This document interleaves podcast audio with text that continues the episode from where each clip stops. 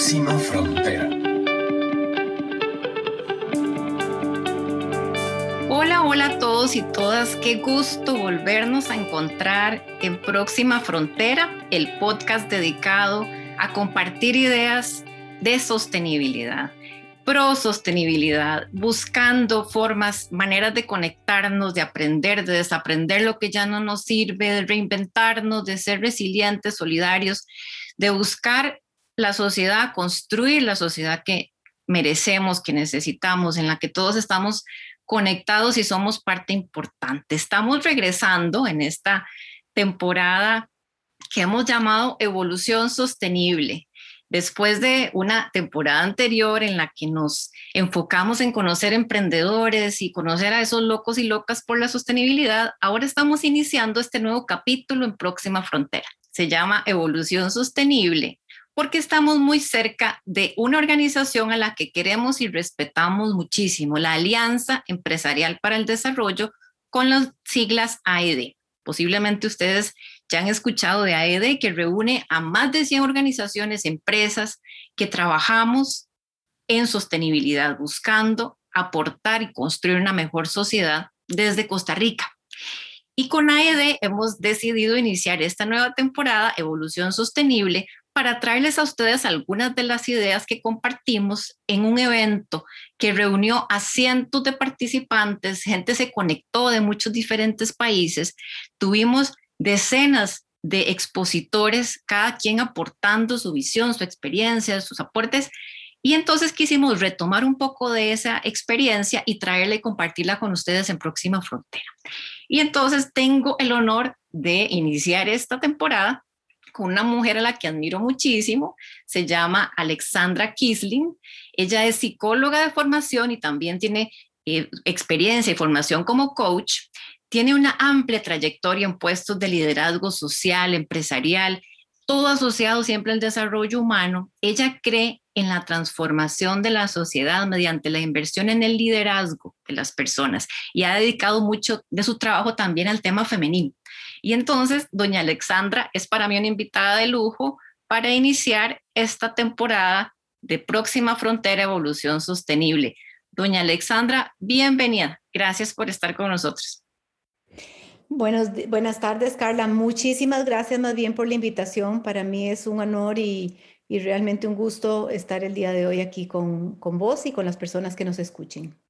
Gracias, doña Alexandra. A ver si vamos conversando un poquitico de muchos temas que sabemos que, en, los que nos, nos, apasiona a, las dos eh, y, y, que nos alcance estos minutitos para sacarle el jugo a estas ideas, mucho de lo que usted nos compartió en Evolución Sostenible, en uno de los, de, los eventos, de, los, de los primeros eventos que fueron eh, llevados a cabo en este seminario, que tenía que ver con la digamos, lo, la necesidad de entender esto de una forma holística. ¿verdad? Si hablamos de sostenibilidad, tenemos que empezar a pensar en la persona, en, el ser humano, que sin él o sin ella no tendríamos familias sanas y sostenibles, no tendríamos empresas sanas y sostenibles, no tenemos entonces sociedades, países y finalmente un mundo sostenible, que es lo que estamos buscando. Entonces, doña Alexandra, cómo podemos llevar los aprendizajes de las empresas donde decimos, vean, la sostenibilidad no es solo ambiental, la sostenibilidad es un tema amplio, es, es, integral, es eh, eh, complejo, es holístico y no solo lo veamos como activismo, como temas verdes, sino que es económico, ambiental y social. Y ya ahí llevamos a la gente a una a un campo más amplio. ¿Cómo hacemos ese mismo ejercicio para entender que la persona es también un ser complejo y que requiere esta amplitud de análisis? Bueno, lo primero es pensar eso que acabas de mencionar, que al final del día las relaciones de negocios, eh, los impulsos, lo que necesitamos realmente eh, de las personas en la sociedad son seres humanos, ¿verdad? Los seres humanos. Y, precisamente para poder liderar hacia un este, desarrollo sostenible, para poder tener la claridad de cómo con nuestro crecer eh, disminuimos, anulamos eh, el impacto negativo que generamos mientras vivimos y cómo, cómo hacemos cosas diferentes y nuevas que, que le construyan valor día a día, las personas que impulsan y que lideran la sostenibilidad, tienen ellos también que ser sostenibles, tienen ellos también que estar bien, porque si no están bien, es muy difícil eh, modelar el liderazgo que el mundo está necesitando. Entonces, eh, realmente es para desplegar nuestro mejor potencial y ser esos líderes que el mundo necesita para impulsar una sociedad sostenible, es necesario adquirir un balance de vida que nos permita tener esa claridad, ese enfoque y las mejores habilidades estratégicas para inspirar a otros en este camino. Esto requiere conocernos de forma integral, y responsabilizarnos de alguna manera de nuestro estado de salud. Si nosotros no nos responsabilizamos de nuestro estado de salud y nos cuidamos y cuidamos de nuestro bienestar y del bienestar alrededor nuestro, ¿cómo vamos a poder pedirle a una empresa que haga lo mismo? No podemos dar lo que no tenemos, ¿verdad? Y comúnmente no nos enseñan eso. En temas de salud nos enseñan otra cosa completamente diferente, a darle la pastillita, al, eh, pedirle al médico la pastillita para que nos ayude a curarnos de un montón de cosas. Doña Alexandra, eso que usted está diciendo de no, nadie puede dar lo que no tiene, a mí me recuerda el, el ejemplo de cuando uno está en un avión y te dan las instrucciones de seguridad y le dicen a la gente, aquí está el chaleco, aquí está la mascarilla con el oxígeno, póngase primero la mascarilla y luego ayude a los demás.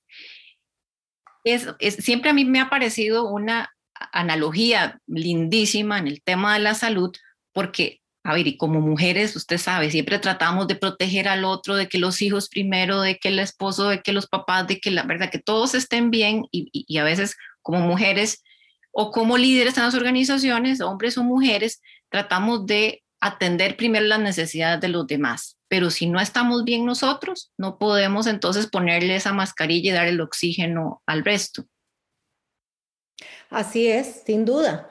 Este, y la salud es una actitud eh, activa, y yo diría proactiva, en el cual es necesario saber ser responsable de crear un estilo de vida que nos permita tener una calidad de vida, que es lo que queremos tener eh, y, hacer y tomar acciones para tener una buena salud física, mental, emocional y yo agregaría espiritual, ¿verdad? Porque es esa visión integral de bienestar precisamente la que se refiere la Organización Mundial de la Salud, cuando dice que la salud no es exclusivamente la ausencia de enfermedad, sino más bien un estado de bienestar en todos esos niveles de existencia que mencioné anteriormente. Somos seres holísticos y por eso es que es importante realizar un viaje de autodescubrimiento y esto me lo van a escuchar a lo largo de, de la entrevista porque esto es parte del liderazgo en donde podamos comprender cuáles son esas áreas a las cuales debemos dedicar tiempo y cuidado. La salud también es el resultado de las decisiones y los cuidados que nos dispensamos los seres humanos a nosotros mismos y a las demás personas en nuestro entorno. Hay un, filósofo matemático maravilloso que se llama Bernardo Toro, él es colombiano, que hizo un libro entero de la ética del cuidado y dice, cuando cuidamos, amamos y cuando amamos, cuidamos. Y es cierto, lo que nosotros valoramos, lo cuidamos. ¿Cómo no valorar nuestro propio cuerpo? Y aquí quiero compartir un estudio, eh, hay dos investigadores, eh, Tony Schwartz y Jim Lohr, que han diseñado eh, una pirámide de alto desempeño. Ellos han trabajado años con el sector corporativo y se dieron cuenta que no podíamos estar bien en uno y mal en los otros y viceversa. Entonces, para realmente lograr un alto desempeño, tenía que conseguirse un estado de bienestar integral. Y entonces lo menciono rápidamente eh, y esto de cada uno puede hacer uno un podcast, ¿verdad? Pero como para traer conciencia de esos niveles. En el nivel físico, que es el que más común tenemos acostumbrado, ¿qué es lo que buscamos? Ejercicio, alimentación saludable, una buena hidratación, descanso, dormir y tener espacios durante la jornada laboral para descansar y ser más resilientes y eficientes. El principio aquí es, el estrés no es tan problemático como la falta de recuperación frente a ese estrés. Entonces ellos plantean pausas y oscilaciones. El siguiente nivel es la capacidad emocional. Esa, esa parte física, esa base física nos da fuerza y energía para el siguiente nivel, que es la capacidad emocional, que es la que permite realmente crear el clima interno para mantener el enfoque y la calma. Y aquí hay muchas estrategias que la gente usa, la música, la expresión corporal y otro tipo de cosas, pero sobre todo las relaciones cercanas. Somos seres sociales, las relaciones familiares, las relaciones de amistad, todo eso nutre las emociones, nutre el cuerpo, digamos, mental. Y sirve también de plataforma para el siguiente nivel, que es el nivel mental, que es el cognitivo. Y con el cognitivo lo usamos realmente para enfocarnos en la tarea. Y aquí, por excelencia, es la meditación, que permite acallar esa mente ruidosa que tiene miles de pensamientos repetitivos día con día y darle una relajación y un espacio para reposar. Y por último, no porque sea el menos importante, sino todo lo contrario, quizás es el más importante, es la capacidad espiritual, que ellos la plantean de una manera muy interesante, no es necesariamente algo dogmático, ¿verdad? Puede estar, pero no necesariamente, es aquel aspecto más sutil y más abstracto que nos da realmente la conexión para encontrar nuestro propósito de vida, la razón para la que estamos aquí. Es decir, le da sentido y propósito a la vida y con eso, cuando conectamos con ese aspecto, es la fuente más poderosa de motivación, determinación y resiliencia. Entonces sabemos realmente que el personal de toda empresa constituye el mayor activo de una organización y por ello es fundamental garantizarle a las personas que encuentren las mejores condiciones que les permitan gozar de esa salud en toda su amplitud. Establecer una cultura de bienestar laboral permite que las personas integren su salud como parte de su rutina diaria y al estar más sanos se sientan con mayor plenitud y claridad mental.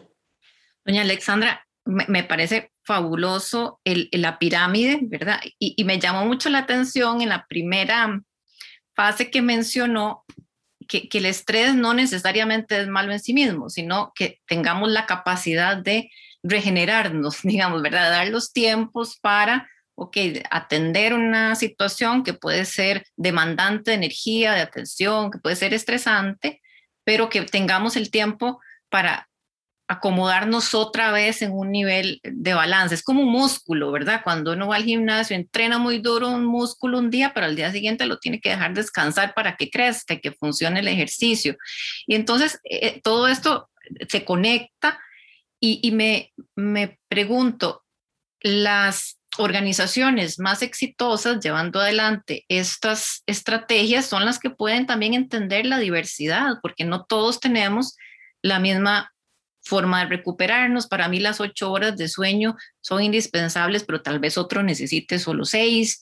Para mí eh, entrenar dos veces por semana es suficiente, otro necesita hacerlo diario.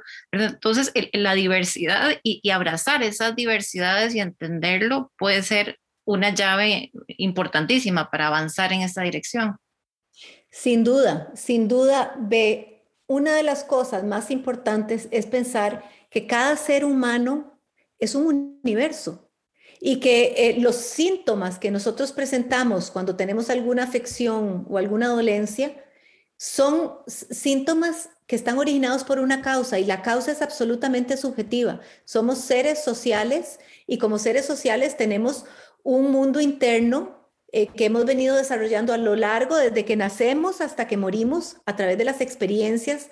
Y entonces en, en temas de salud, especialmente de salud mental y de bienestar, lo primero que yo diría, y, es una experiencia de vida eh, que he aplicado, inclusive tuve una clínica de medicina alternativa, es que las personas asuman la responsabilidad de su propia salud. Porque yo te puedo preguntar a vos, pero si vos no te conoces, si vos no sabes que cuando te vas a enojar y explotas, este, se te pone, comenzás a sentir hormiguitas en el cuerpo, eso yo no lo puedo saber, pero vos sí.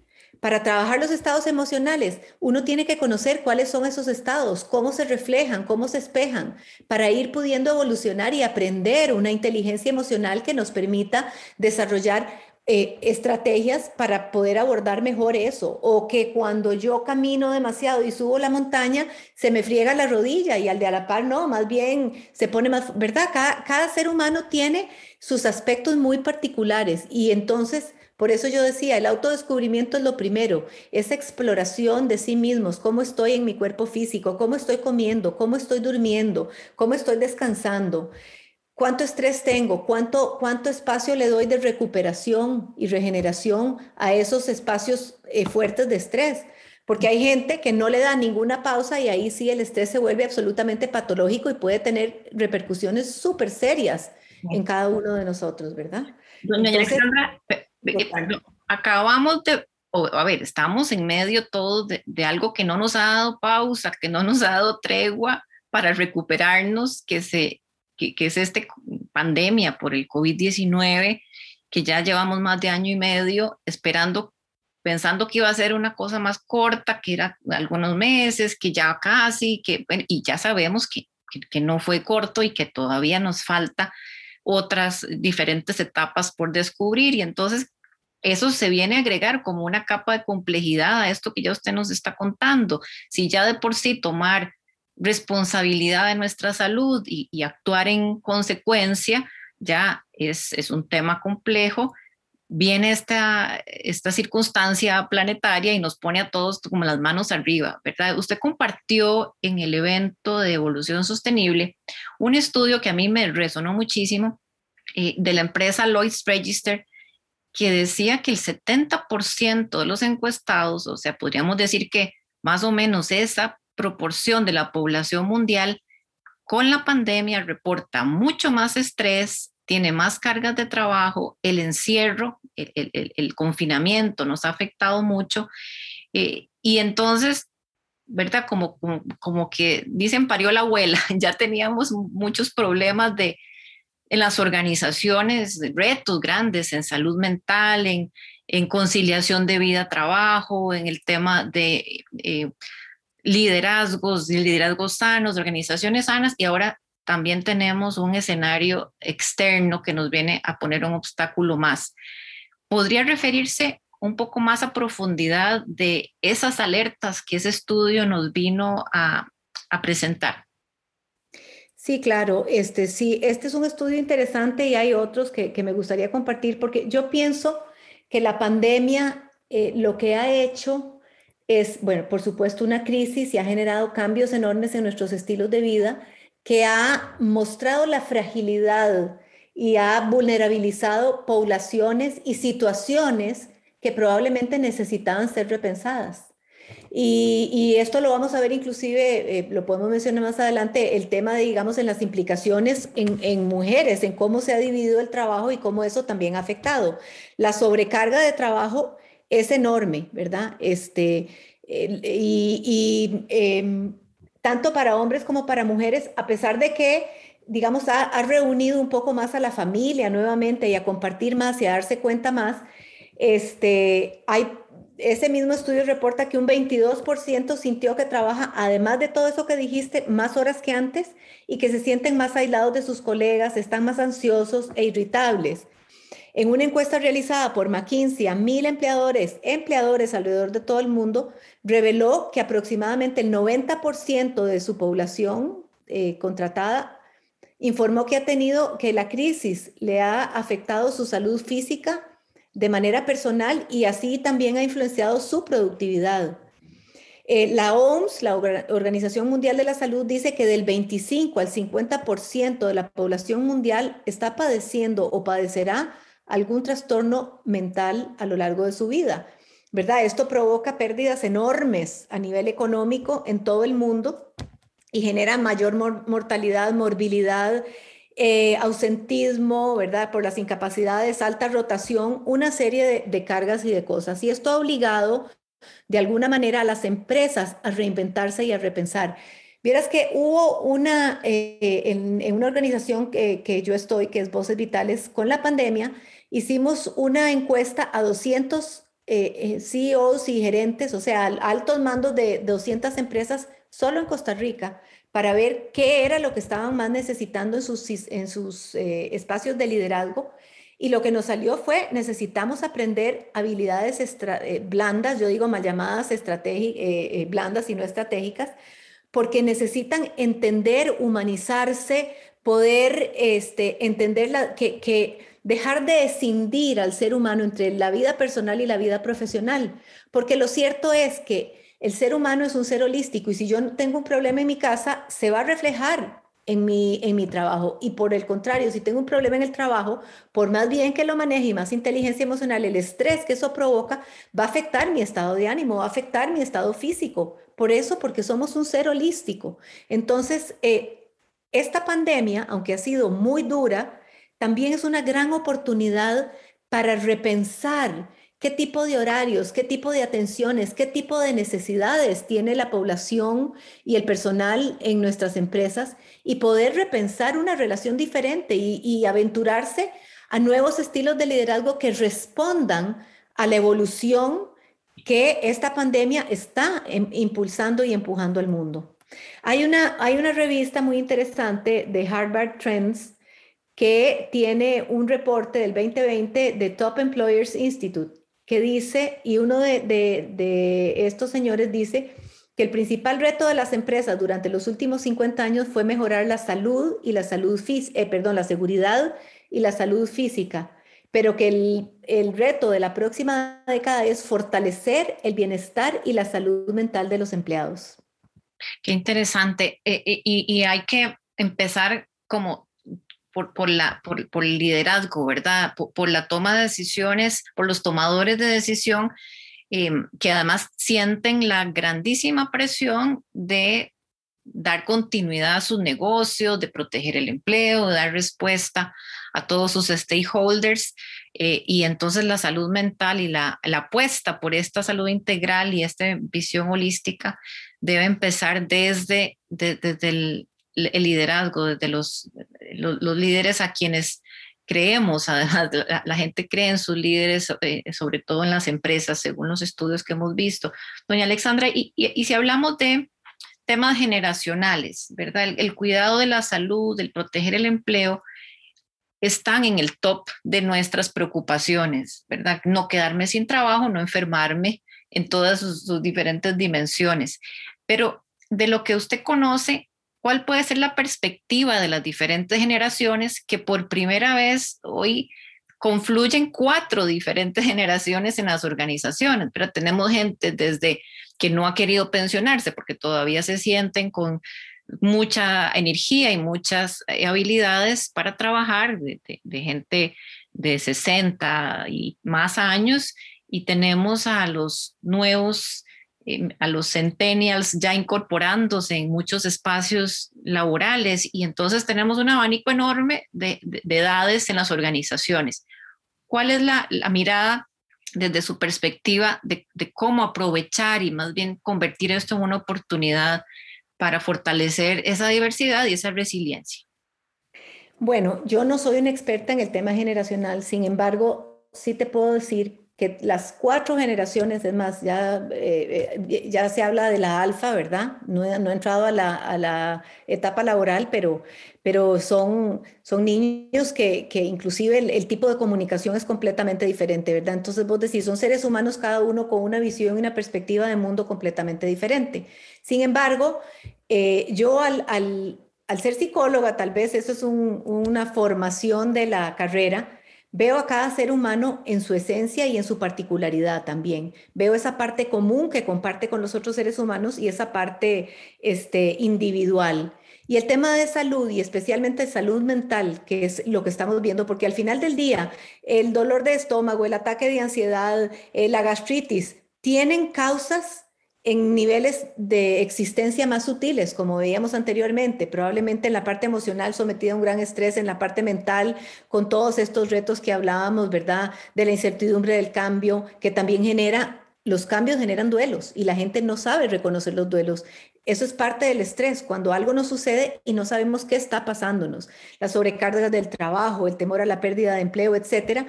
Todas esas situaciones causan de alguna manera ese impacto en la salud mental de las personas. Pero, y esto sin duda genera disminución en la productividad, motivación, retención de colaboradores, eh, eh, todo en detrimento del desarrollo de sus carreras, y eso lo vivimos por igual. Entonces, este, cuando hablamos de eh, realmente estrategias de intervención en una empresa diversa y el mundo en general, si vos te das cuenta, es un mundo diverso. ¿verdad? Hay que pensar las estrategias de intervención poniendo a las personas al centro del diseño. Y aquí el, design thinking yo creo que, es, una herramienta maravillosa. Eh, las cuatro generaciones tienen diferencias importantes en su manera de, vivir y de, experimentar el estrés.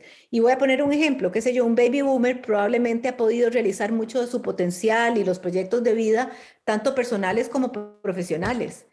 Y quizás su fuente de estrés viene ahora más de las preocupaciones sobre su retiro o si, o si puede seguir siendo competitivo y cuántos años más le pueden quedar para estar activo en un mundo donde él no nació y donde es, e, es un mundo completamente digital o que está, eh, digamos, eh, en, en, otra era completamente diferente a lo que él estaba acostumbrado y a, su propia formación. Puede pensar en cómo adaptarse a un mundo en crisis y constante cambio. Y, por ejemplo, si, si tenemos ese contraste con una persona de la generación Z, está al comienzo de su vida profesional, tiene un involucramiento mayor con la comunidad, este, ¿verdad? Le interesa mucho más los temas sociales, nació con el chip de la era digital, son grandes activistas, tienen una enorme preocupación por el cambio climático y la sostenibilidad, este, la sostenibilidad de la vida en el planeta. Una de sus mayores angustias probablemente es, si habrá un planeta en el que puedan vivir y desarrollarse en un futuro. Y así sucesivamente, cada generación, la X, la Y, todos tienen la alfa, tienen sus, sus cosas. Entonces, eh, ellos forman parte de este entorno que está sometido a esas crisis y a esas presiones. Y es por eso que aquí yo invito a esa reinvención de las organizaciones que promuevan estas culturas del bienestar con las poblaciones diversas y que aprovechen los talentos y las capacidades y los expertise de cada una de esas generaciones para diseñar estrategias y productos entendiendo al ser humano como el centro de la ecuación, pero con estrategias diferenciadas que utilicen la tecnología, la innovación, la disrupción, para poder desarrollar programas que se dirijan a la salud mental de las personas de acuerdo a las necesidades de cada quien y de acuerdo a lo que cada quien necesite para adaptarse, ¿verdad? Este, y todo esto yo creo que tiene un, potencial enorme de convertirse en un factor protector no solo para la salud mental, sino para el bienestar de la fuerza trabajadora. Y estas estrategias al final del día está comprobado que resultan rentables e imperativas. Y es todo un reto poder llevar esto de la teoría a la práctica, porque, porque también sabemos que estamos muy, vivimos en muchas burbujas, ¿verdad? Y no solo las burbujas de protección de la pandemia a la que nos invitan a respetar, sino estamos en burbujas con la gente que es como nosotros, que piensa como nosotros, que, que, le gustan casi que las mismas cosas y todo lo que es diferente tiende a provocarnos miedo, ¿verdad? A lo desconocido, a lo que yo tal vez no entiendo, no, conozco, no, he experimentado. Entonces, si, si queremos más bien aprovechar las diferencias y abrazar esta diversidad, esta eh, em, biodiversidad incluso que, que, somos llamados a proteger, ¿verdad? Sabemos que el planeta no va a ser sostenible si no protegemos la biodiversidad. Las empresas tampoco van a ser sostenibles si no protegemos esta eh, diversidad entre nuestras generaciones y nuestras formas de pensar y, de actuar. Eh, entonces, gran reto tenemos eh, frente a nosotros, pero muchas herramientas como usted nos está mencionando, la investigación primero, y luego todo este gran cuerpo, no solo teórico, sino práctico, de formas de abrirnos y buscar estrategias diferentes. Eh, doña Alexandra, ¿cuál es la próxima frontera para, para nuestros líderes, para esos líderes que necesitamos que busquen convertir las organizaciones en lugares de sostenibilidad como la base para la sociedad sostenible que también estamos buscando construir? Mira, durante el evento eh, se mencionó mucho con frecuencia y me gustó mucho oír eso, la importancia de trabajar con los líderes para la transformación que el mundo necesita. Se habló de la necesidad de líderes más humanos y con competencias de habilidades mal llamadas blandas, repito, que son estratégicas para las relaciones interpersonales y especialmente con sus colaboradores, humanizarse para entenderlos. Pero el liderazgo, para hacer eso, el liderazgo empieza por descubrirnos a nosotros mismos, quiénes somos, cuál es, la, cuál es nuestra esencia.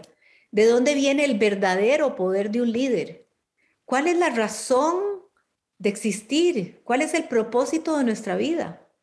Estas son preguntas que debemos hacernos todas las personas, porque cada uno tiene la, responsabilidad de su propio liderazgo para luego poder manifestarlo en el mundo, para encontrar esa columna vertebral de valores, de valores perennes, sobre los cuales se va a cimentar el liderazgo y el líder que vamos a, el liderazgo que vamos a ejercer.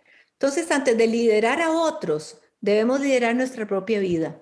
Antes de poder reconocer lo valioso en otras personas, Debemos reconocer nuestro propio valor.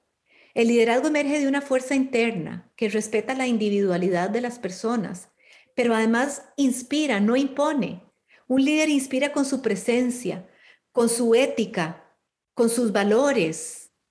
Y es por eso que el liderazgo implica este viaje de autoexploración, autodescubrimiento. Y en ese viaje podemos descubrir además una esencia común que nos humaniza y nos permite conectarnos, tener cercanía y empatía con las situaciones difíciles que enfrentamos los seres humanos porque es la única manera de entenderlas y de poder realmente pensar cómo solventarlas. Así desarrollamos las habilidades necesarias para inspirar, involucrar, motivar y guiar a todo un equipo. Necesitamos líderes conscientes que puedan transformar las estructuras sociales, económicas y ambientales para crear valor en vez de extraerlo. Hablo de estilos de liderazgo que se orienten al bienestar de la colectividad y que pongan la vida y la dignidad humana al centro de su propósito y sus decisiones. ¿Por qué? Porque las compañías necesitan de esos líderes para también pensar en el bienestar de la sociedad, en pensar en los valores que las conforman y que, y que son parte de esa eh, estructura del negocio. Tienen que ser conscientes del potencial innato que tienen para crear un impacto positivo en la sociedad y además fomentar un mayor nivel de conciencia en el mundo de los negocios. Deben pensar en un propósito elevado y la razón por la cual existen también las empresas. El liderazgo consciente es parte de este cambio y los CEOs y sus altos ejecutivos tienen la responsabilidad de modelar el cambio de conciencia que sirva al propósito de la organización y que apoye la labor de sus colaboradores.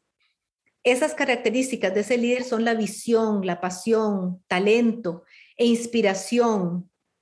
Esas características las tienen aquellos líderes que tienen claro cuáles son los beneficios que sus productos tienen para realmente mejorar la calidad de vida de las personas.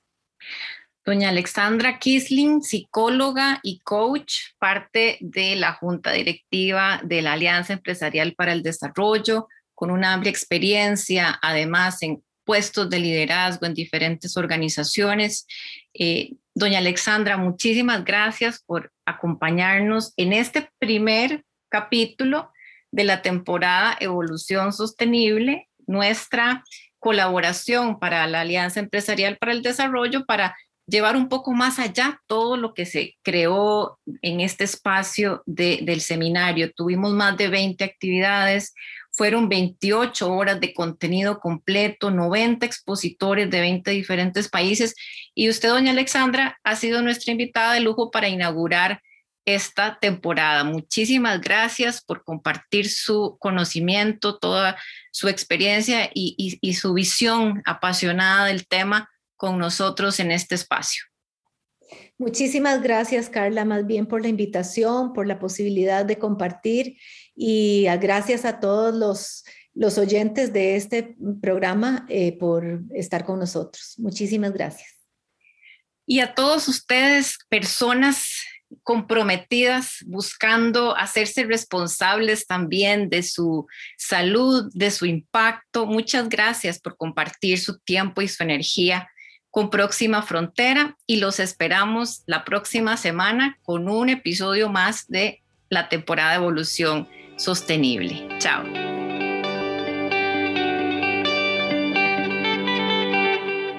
Próxima frontera.